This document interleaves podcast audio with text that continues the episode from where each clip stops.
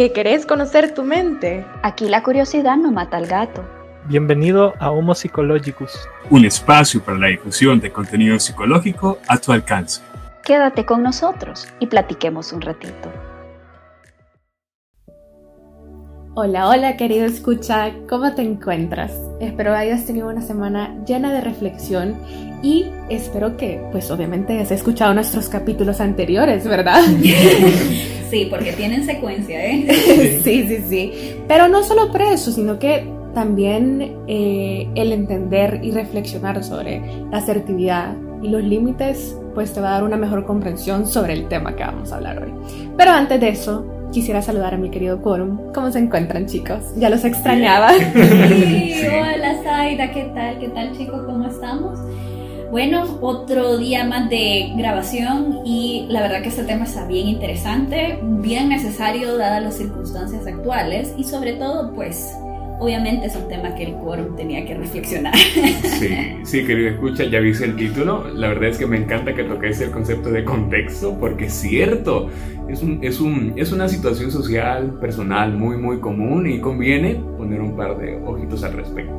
Exacto, y que va más allá de lo que nuestros ojos perciben como cotidiano, va más allá de lo que estamos acostumbrados a catalogar, como bien lo dice el título, como una adicción. Así que para nosotros es un gusto. ¿Qué tal, querido escucha? Bueno. Empezamos. Bueno. Así es que estamos listos para iniciar. Qué bueno, chicos. Eh, muchas gracias por saludarme y a nuestras queridas escuchas. Pero sí, definitivamente, así como dice el título, eh, estoy segura que lo primero que pensaste, querido escucha, fue en alcohol o en drogas. Y déjame decirte que hay mucho más que eso. Tal vez eh, cueste un poquito aceptarlo, pero sí definitivamente, así como estaban hablando los chicos, eh, hablar un poquito sobre el contexto es muy importante, especialmente ahorita que estamos pasando por, por una pandemia, que estuvimos en cuarentena y tal vez estos comportamientos o conductas adictivas son más eh, notables. Exacto. Es como que se exhumaron. Antes estaban escondidas porque podíamos salir de la casa, porque podíamos reunirnos con otra gente. Y pues cuando estás en la casa y tienes una adicción, sea de cual sea el tipo, pues se manifiesta, ¿verdad? Y es más obvia para la gente cercana a ti.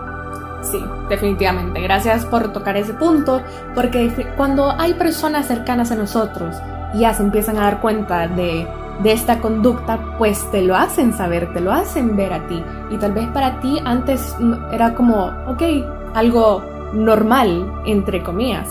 Pero también hay que tomar en cuenta que la sociedad dictamina qué es lo normalmente aceptado. E incluso varias cosas de las que vamos a hablar hoy son normalmente aceptadas, sin embargo, son conductas adictivas. Sí, querido ¿qué me querías comentar? Este, fíjate que yo creo que siempre es importante considerar en todo aquello que se puede considerar un problema eh, el, conte el contexto y el consenso social. Es decir, que si tu familia de pronto va en contra de tu desarrollo como persona y lo expresa, puede ser de hecho uno de los indicadores de desadaptación que se suelen considerar para evaluar esos problemas. Sin embargo, Saida lo mencionó, hay muchas adicciones que en nuestro contexto social son celebradas, son permitidas, forman parte de esta cultura de desintegración de la que pertenecemos y que la mayoría de personas solo ignoran por dos motivos. La primera, porque no saben cómo manejarlas, o dos, porque ya llegan a un nivel en el que no les importa y, y, es peligroso ese nivel de abandono en muchas situaciones.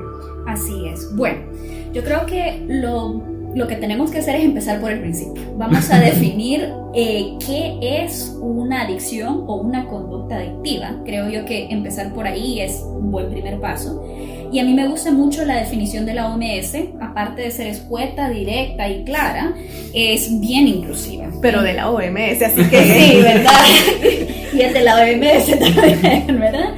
Entonces, eh, la OMS la, la, define como una enfermedad física y psicoemocional que implica dependencia o necesidad hacia una sustancia, actividad o relación, que tiene un conjunto de signos y síntomas y factores biopsicosociales que le influyen. Ok, Ya vimos que la conducta adictiva es más que esa idea que tenemos del pobre toxicómano, es decir, el adicto a sustancias tóxicas que vemos en la calle pidiendo, ¿verdad? El, jovencito huele pega y qué cantidad de drogas podamos hablar, o el, o el pobre señor que es dipsómano, que está en la calle y está pues bebiendo, ¿verdad? Esa es nuestra idea de la adicción, pero la adicción es muchísimo más allá, como se dan cuenta, incluye la sustancia, pero también actividades.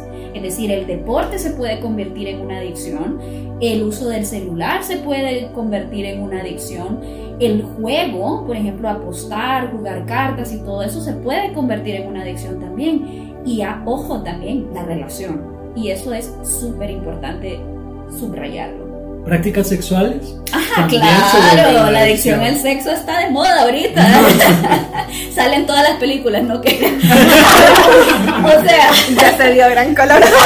no, pero pasa lo siguiente, yo creo que es súper pertinente agregar que para considerar si una situación adictiva constituye un problema para la persona, porque ojo, una persona con algún tipo de adicción puede ser altamente funcional. Así es. Sin embargo, cuando se incurren en problemas como por ejemplo intensidad o frecuencia abusiva de la conducta o de la situación de, adicción, la cantidad del tiempo o del dinero que se invierte en esta, es decir, si tu adicción ya constituye un punto crítico en tu economía familiar o ya constituye también un punto total de que dejaste de ir al trabajo, este, te perdiste eh, la cita con el médico, esa clase de cositas se consideran y también la presencia de interferencia en cualquiera de tus actividades cotidianas o conductas impulsivas.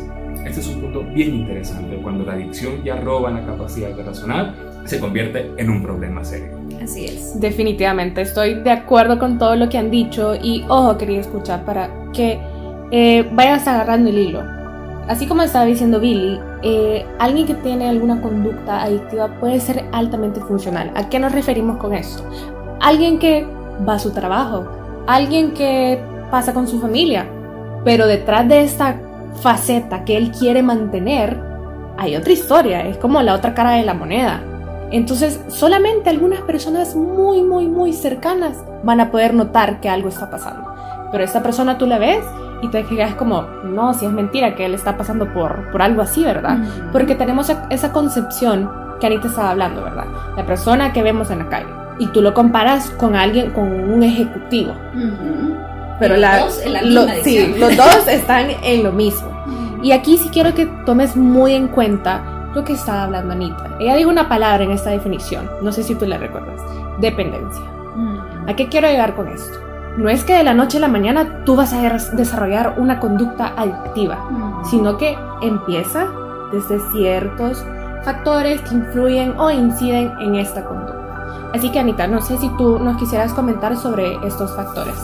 Bueno, más que factores, un conjunto de algunos síntomas, ¿verdad? No necesariamente son medibles, pero algunos sí son observables y es importante que los tengamos en cuenta. El primero es, es el uso o conducta en episodios compulsivos provocando descontrol. Es de lo que hablaba Billy, que esa impulsividad al tomar las decisiones para obtener ese objeto, esa relación o esa sustancia a la cual tú tienes dependencia. De ahí está la disminución o daño en la calidad de vida por las consecuencias negativas o daños causados. En ese caso, pues es importante verlo así, porque así como mencionaba Zaida, que una persona puede ser funcional, entre comillas, y estoy haciendo las comillas como siempre lo hacemos, ¿verdad? Que se nos olvida que no nos ven. Y en ese caso, eh, puede ser que la persona esté yendo a trabajar, que tenga su familia, que tenga sus ingresos, pero está esta conducta a la cual le pone cierta prioridad por sobre todas las demás cosas, porque necesita hay una sensación de necesidad, sea esto biológica, así como pueden ser las sustancias, o sea esta psicológica, así como puede ser una relación, o pues también una actividad como podría ser el teléfono celular y el uso constante de él. Entonces sí hay que, hay que ver esto con un poquito de, de cuidado, con un granito de sal, porque tampoco vamos a andar buscando que la persona, solo porque tiene un cierto grado de daño, lo vamos a llamar eh, adicto. Claro, y a mí me gusta destacar respecto a lo que tú comentas de impulsividad porque es un factor bien importante y es que cuando hablamos de la acción impulsiva se remite a la incapacidad que manifiesta la persona para inhibir el impulso generado por el deseo de lo que sea que esté involucrado, puede ser deseo al juego, deseo a algún tipo de sustancia, deseo al sexo, la masturbación, etc. Y el otro componente es la elección impulsiva, es decir, que en este se prioriza la recompensa a corto plazo y se obvian las posibles consecuencias a mediano y largo plazo.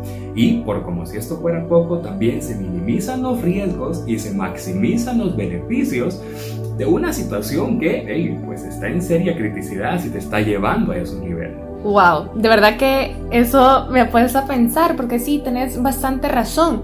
E incluso, eh, querido escucha, para que tú lo vayas contextualizando, esta persona, digamos, por ejemplo, tiene un salario mensual de 600 dólares y él prioriza esta adicción. Entonces, ¿qué va a hacer? Se va a gastar los 599 dólares. y va a dejar uno para el pasaje. Y va a dejar uno, exacto. Para ir a comprar. ¿Y qué pasa si esta persona tiene hijos? O sea, se gastó todo el dinero en lo que él quería, dejando a un lado a sus hijos, la colegiatura, la comida de ellos, la casa. Eh, él está eh, beneficiando el placer o lo que, lo que sea que él busque eh, a través de esa conducta. Entonces es algo muy digámoslo, irónico, porque ese placer o esa emoción que él busca solo va a durar un momento. Así es. Pero las consecuencias Uf, van a durar mucho tiempo. Exacto. Y en condiciones incluso que implican la vida o la muerte, hay personas que prefieren continuar con su adicción antes de hacer algo, tal vez por salvar en el momento una situación. Y yo conozco ejemplos de personas que son adictos a los videojuegos y esos videojuegos pueden eh, jugarlos desde sus teléfonos. Y hay personas que son capaces de dar su vida en un asalto, por ejemplo, para que no le quiten el teléfono, para que no le quiten la necesidad de estar conectados por medio de redes sociales, a cosa de qué? De su vida. A cosa de tanto riesgo. Entonces es ahí cuando vemos ya que las adicciones se vuelven patológicas, patológicas y también desgastan nuestra, nuestro bienestar. A mí me llama la atención siempre el componente de conciencia. La mayoría de personas que se enfrentan a un proceso adictivo este, tienen serios problemas en desarrollar ese concepto de autoconciencia, es decir, ese punto de reconocer que lo que se vive es un problema y que ya me está pasando facturas en todas las áreas. Esa posición, querido escucha, demanda de muchísima empatía de parte de ti como expectante, si eres miembro de una familia, si eres miembro de una red de apoyo de amistades, pero también demanda de mucho coraje cuando se trata de una situación personal. De hecho, abrir el camino a la creación de conciencia respecto a la formulación de un posible problema, porque la mayoría de adictos no van, a, no van a aceptar esa primera fase de resistencia, que sería interesante observar las estructuras que se asocian a esta resistencia, esta defensa ante la idea de una adicción. El problema está en que de no abordarse, querido escucha, con el tacto suficiente únicamente se pueden precipitar nuevas problemáticas en la vida de la persona. Es decir, tú no le vas a decir a un adicto, sos adicto, reaccionar, sin que éste reaccione de una forma que pueda ser este, bien adversa. Esa es la palabra apropiada, porque depende mucho. Yo ahí te voy a hacer una concordia opositora, fíjate. qué bueno, qué oportuna, es necesario. Porque a veces sí, cuando hay un problema de adicción extremadamente severo, no queda otra opción que la confrontación. Totalmente de acuerdo. Entonces sí hay que tomar con un poquito de un granito de sal esa idea, porque sí, si está el principio de la adicción, pues claro, hay que ir contacto y todo eso, pero si ya está, ya fue más abajo que el lo más abajo, claro. creo que ya es hora de tomar riendas y es hora de involucrar a profesionales de la salud con experticia en esa área. Y continuando también con lo que menciona ahorita, no quiero hablar de algo que tal vez no sepa y meter, como decimos a buen salvadoreño, las patas. Sin embargo, creo yo de que cuando no necesariamente hablamos de una persona que tiene adicciones a sustancias que dañan el sistema neurológico y que pueden dañar su nivel de juicio, su nivel de conciencia en un modo permanente, esa persona aún entra en una etapa donde aún hay conciencia y probablemente esa persona quiera hacerlo, quiera cambiar, pero no encuentra el límite, no encuentra la forma por sí mismo para cambiar. Entonces es necesario, como dice Anita, un poco la confrontación, sacudir y decir, ok, ese es el suelo donde estás parado y se te está cayendo. Claro, quizás no preste atención a la posible malinterpretación. Quizás me refería a esos momentos iniciales en los Sí, que empieza a ser evidente el deterioro, el malestar y la palabra adicción es un tabú en la casa. Claro. Es, es- ese temor a decir la palabra porque decirla representa el reto familiar más grande, la censura social, el castigo divino, toda clase de Sí. problemas. No, no hay mentira. Claro, sí, y- claro, es pero un factor muy abrirse, exacto, abrirse con, con, con empatía, pero real, como se dicen, es puesta con los pies bien en la tierra, es necesario, es un Así punto es. fundamental en esa clase de proceso. Es que es por eso y tal vez esto solo aplica a las personas que son adictas a las sustancias, pero es que la verdad tiene sentido si aplicarlo a todos los demás. Así El es. primer paso, aceptarlo. Ah, muy bien que lo digas, porque Me siento en Pues grupo. Sí, pero es que tiene lógica, porque entre los síntomas que les estaba mencionando al principio está la negación y el autoengaño. O sea, que esos son los mecanismos que permiten a la, a la persona caer en la adicción. Es decir, si tú niegas que hay un problema, obviamente que vas a seguir profundizando en el problema, metiendo más las patas, como mencionaba anteriormente, y engañándote a ti mismo de que no existe esa variable que está haciendo repercusión en tu vida de forma negativa. Entonces eso, parte de eso es lo siguiente, que es la memoria eufórica. Vaya, cuando una persona está en un episodio de consumo, sea esto sustancia, relación, objeto, lo que sea, hay un momento de euforia, de satisfacción completa y que solo eso va a recordar la persona que tiene la adicción. No va a recordar toda la, la falta de dignidad que tuvo para obtener esa, esa- eso que, a lo que es adicto. Todas las palabrotas que le cayeron, o sea, no, no se va a acordar. Bueno, no, no por ser trágicos, pero vemos como las mujeres y los hombres caen en prostitución para conseguir sustancias o, bueno, los muchachos que son adictos al- a, los juegos de, a los videojuegos y que hacen cualquier cosa, pagan por código binario que no existe en la vida real y pues ahí van dólares tras dólares tras dólares por cosas que realmente no existen. De hecho, ese que tú mencionaras cómo el problema de las adicciones puede tocar otras esferas sociales es todavía un tema más profundo. Creo que lo hablamos en el capítulo de qué ondas con la salud mental en El Salvador y es, es, es increíblemente triste, pero más que triste, alarmante. El hecho de que es- estas personas de estratos sociales este, que se caracterizan por una, una familia desintegrada, un, un poco acceso a escolaridad o en general una desestructuración social se ven expuestas, o sea, es, forman parte de los grupos vulnerables para cualquier forma de adicción. Sin embargo, aquellas personas que ya forman parte de los grupos vulnerados, es decir, que ya tienen un problema de adicción, estos son los que se convierten en desintegradores de su medio social y como ya mencioné Anita, son capaces de asesinar, son capaces de robar, son capaces de llevar hacia límites que no conocían para sostener esas estructuras de vicio. Y eso, hey, eso ya pone más temas en el, en el- en el asunto. Me encanta lo que has dicho, eh, sin embargo, también están las personas de estrato social alto. Ah, claro. O sea, siento que las personas se enfocan mucho en que, bueno, como yo no pertenezco a, a dicho estrato social, Yo no pues... sé cómo ese adicto. Exacto.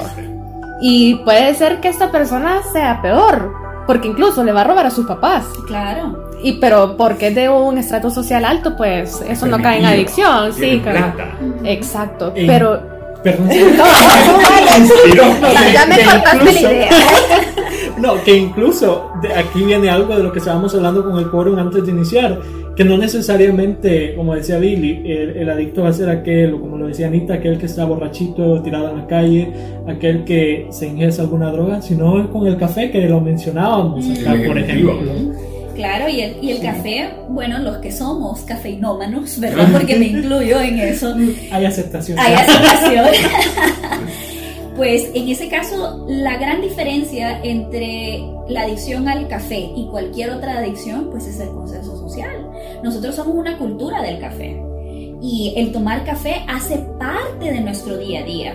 El cuerpo no necesita café, el cuerpo tiene sus propios estructuras, sus propias dinámicas, su propia forma de despertarse. Sin embargo, nosotros le agregamos el café como, como excitatorio extra para poder tener, entre comillas, más energía.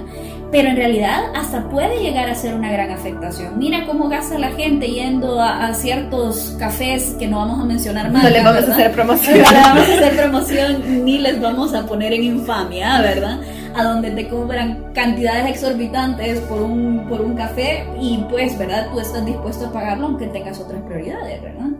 Qué interesante palabra la que mencionaste, es este placer. Creo que esa fue la, la que dijiste. O, o eso fue la proyección.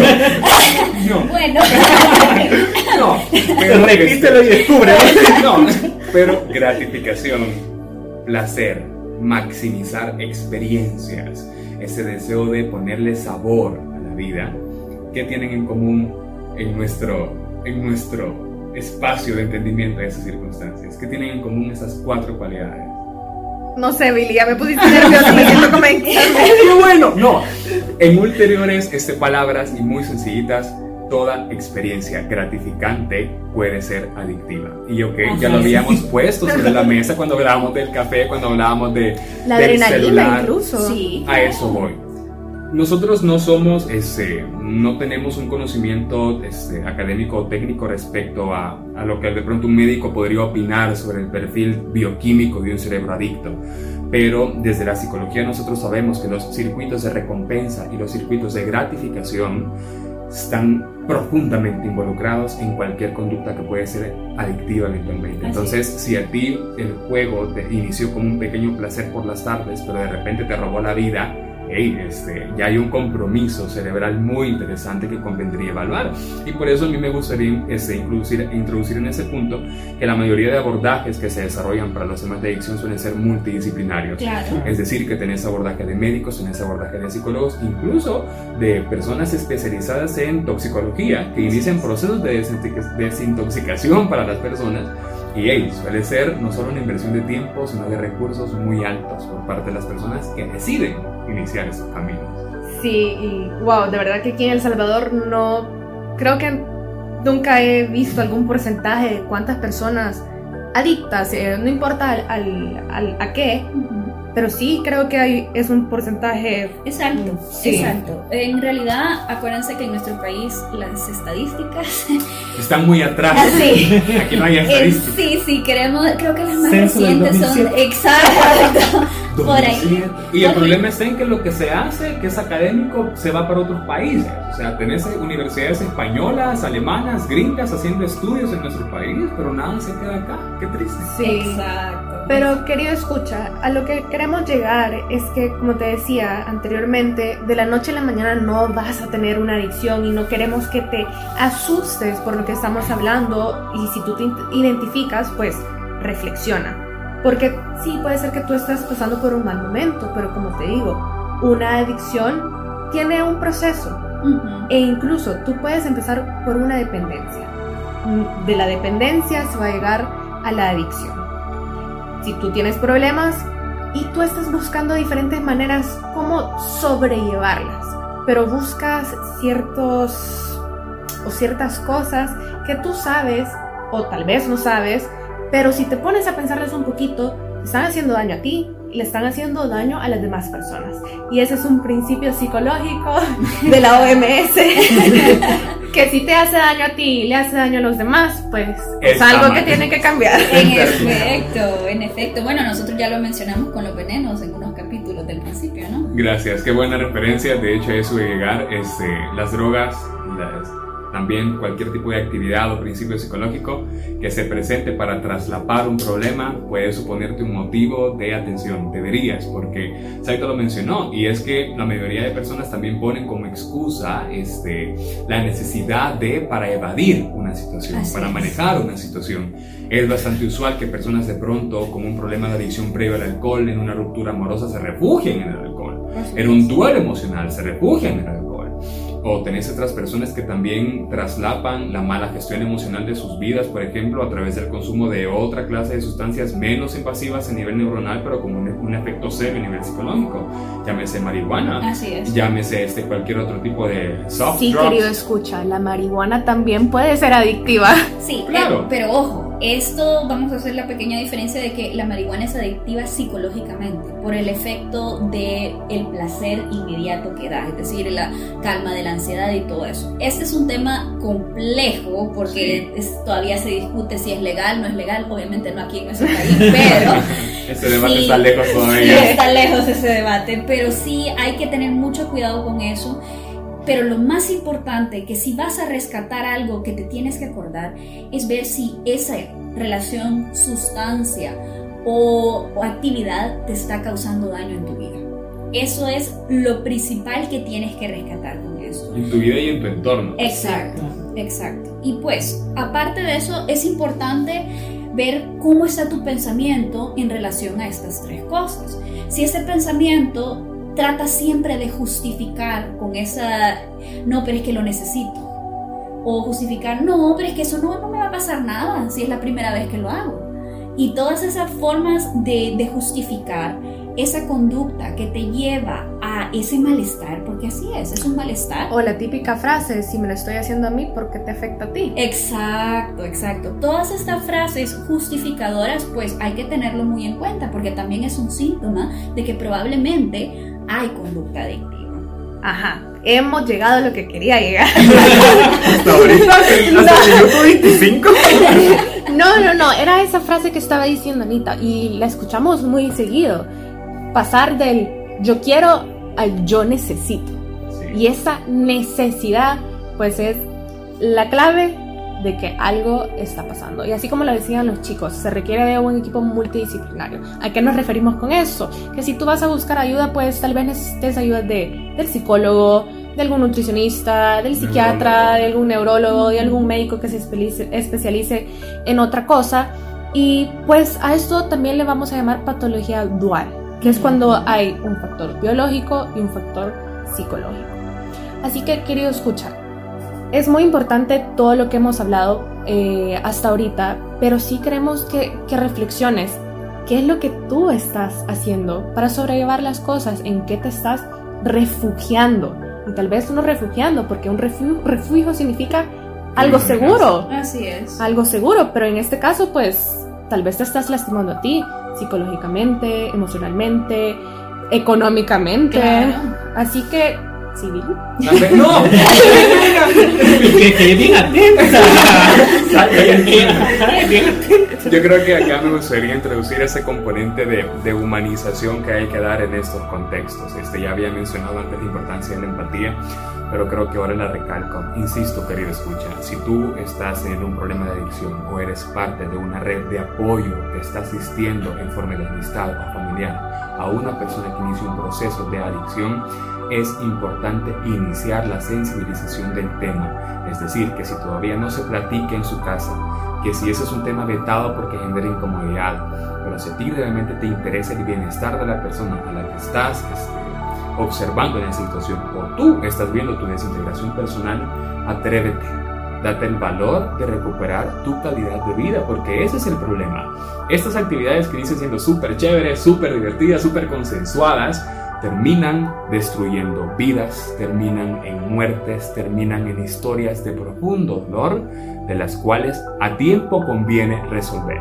Así es. Bueno, les recuerdo la asertividad, ¿verdad? Hay que ser asertivo entre los problemas, no evadirlos. Y también, si tú estás en calidad de apoyo, recuerda la empatía. Porque una persona no es su adicción. Una persona sigue siendo un ser humano de valor y dignidad al que hay que seguir tratando de esa manera. Sin embargo, recuerda tus límites, porque es importante cuando estás confrontando a alguien que tiene una adicción, resguárdate a ti mismo y sobre todo busca ayuda. Sí, definitivamente, porque ay, después a ti te va a pasar el síndrome del cuidador. Así quemado, es. sí. Y recuerda que ese es un camino de altos y bajos también. Generalmente no todo va a ser en un inicio color de rosas. Ya sea que seas una persona que está atravesando por una adicción, que seas una persona que está cuidando de esta otra persona, no va a ser fácil. Probablemente va a haber momentos donde haya pequeñas recaídas, quizá, pero no significa que ahí terminó todo y que probablemente lo que muchos pueden decir, fui al psicólogo dos días o dos sesiones y no estoy ya curado. estoy curado y volví a recaer y no me sirvió de nada, el psicólogo no sirve. Es un camino un poco largo, pero que si lo recorres completamente vas a sentir ese cambio y vas a poder experimentar ese cambio y ese bienestar con los tuyos. Qué bueno que introduces el tema. Bueno, el cambio es importante que lo podamos cuantificar y ponerle nombre. A mí el que me encanta de los modelos para explicar el cambio es el modelo transteórico de Prochaska y de Clemente. Ese es nuestro favorito. Es nuestro favorito. Entonces, en este menciona que hay, hay cinco fases más una fase que puede ir entre cualquiera de estas. La primera es la de precontemplación. Es esa parte a donde estás considerando que tal vez hay un problema. Luego pasas, ya cuando reconoces que hay un problema, a la fase de contemplación. Contemplas la posibilidad del, del, cambio. Entonces después pasamos a la fase de preparación. En esta fase de preparación tú te preparas para cambiar. Es en esta fase que tú tomas las decisiones, cuándo, en qué momento vas a iniciar y qué es lo que tú asertivamente. La fase más alta de motivación. Así es, vas a intentar empezar ese cambio. Y ya cuando pasas del pensamiento a la práctica, pues es la fase de acción, ¿no? Es cuando tomas todas las decisiones proactivas hacia el cambio.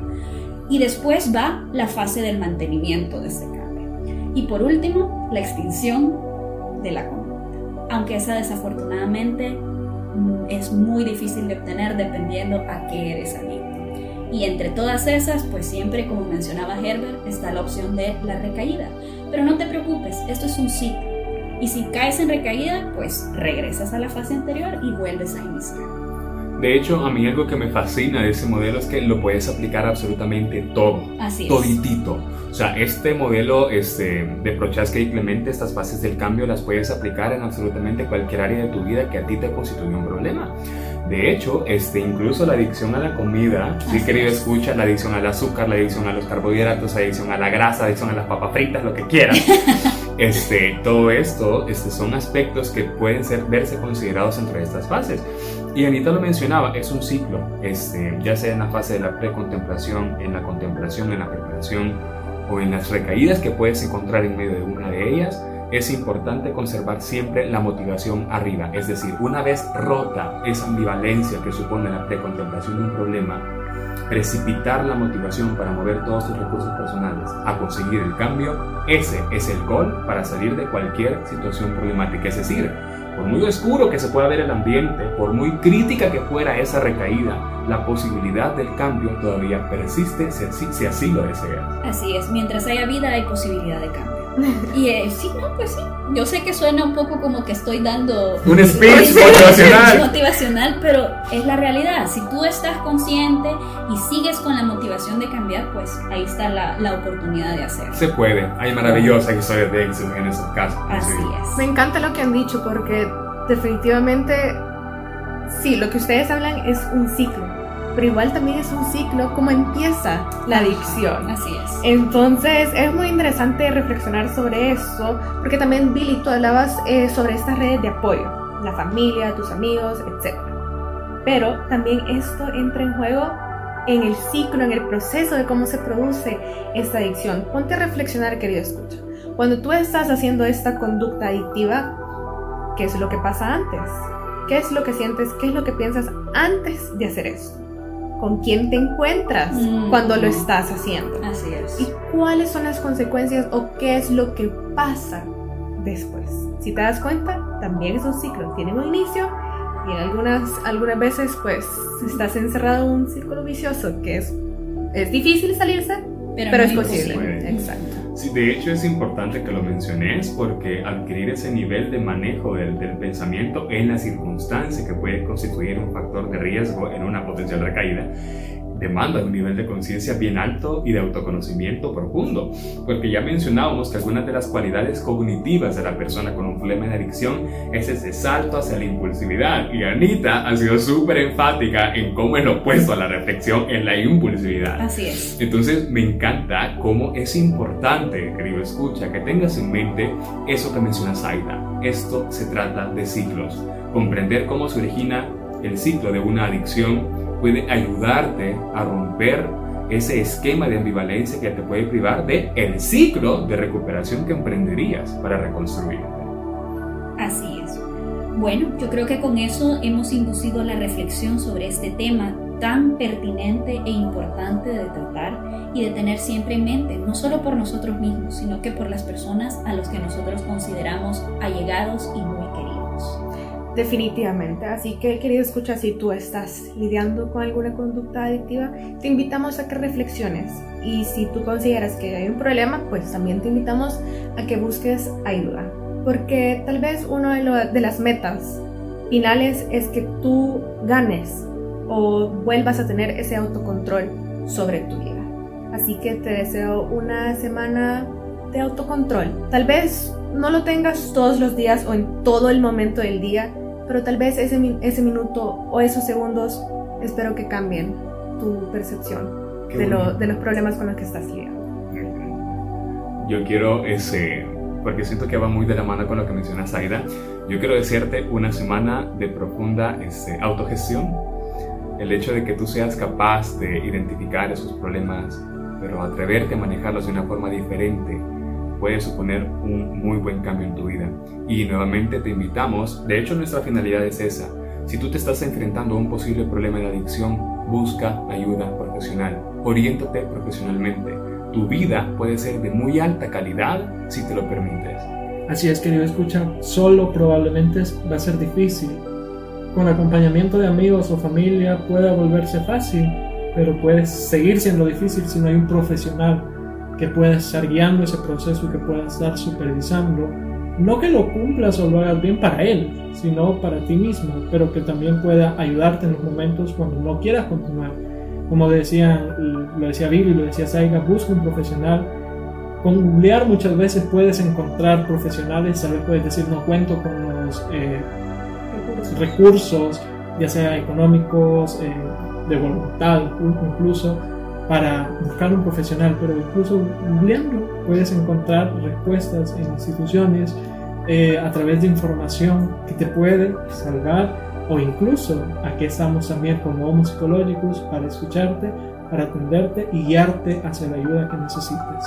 Muchísimas gracias chicos. Y bueno, yo creo que con esto nos despedimos el día de hoy. Como todas las semanas lo dejo acuérdense de reflexionar. Es la mejor manera de luchar contra la impulsividad. Así que cuídate mucho y chao, bye. Recuerda ser gentil con vos mismo. Un placer, querido escuchas. Recuerda siempre abrir tu corazón para aprender. La gratitud cambia la vida. Ejércela.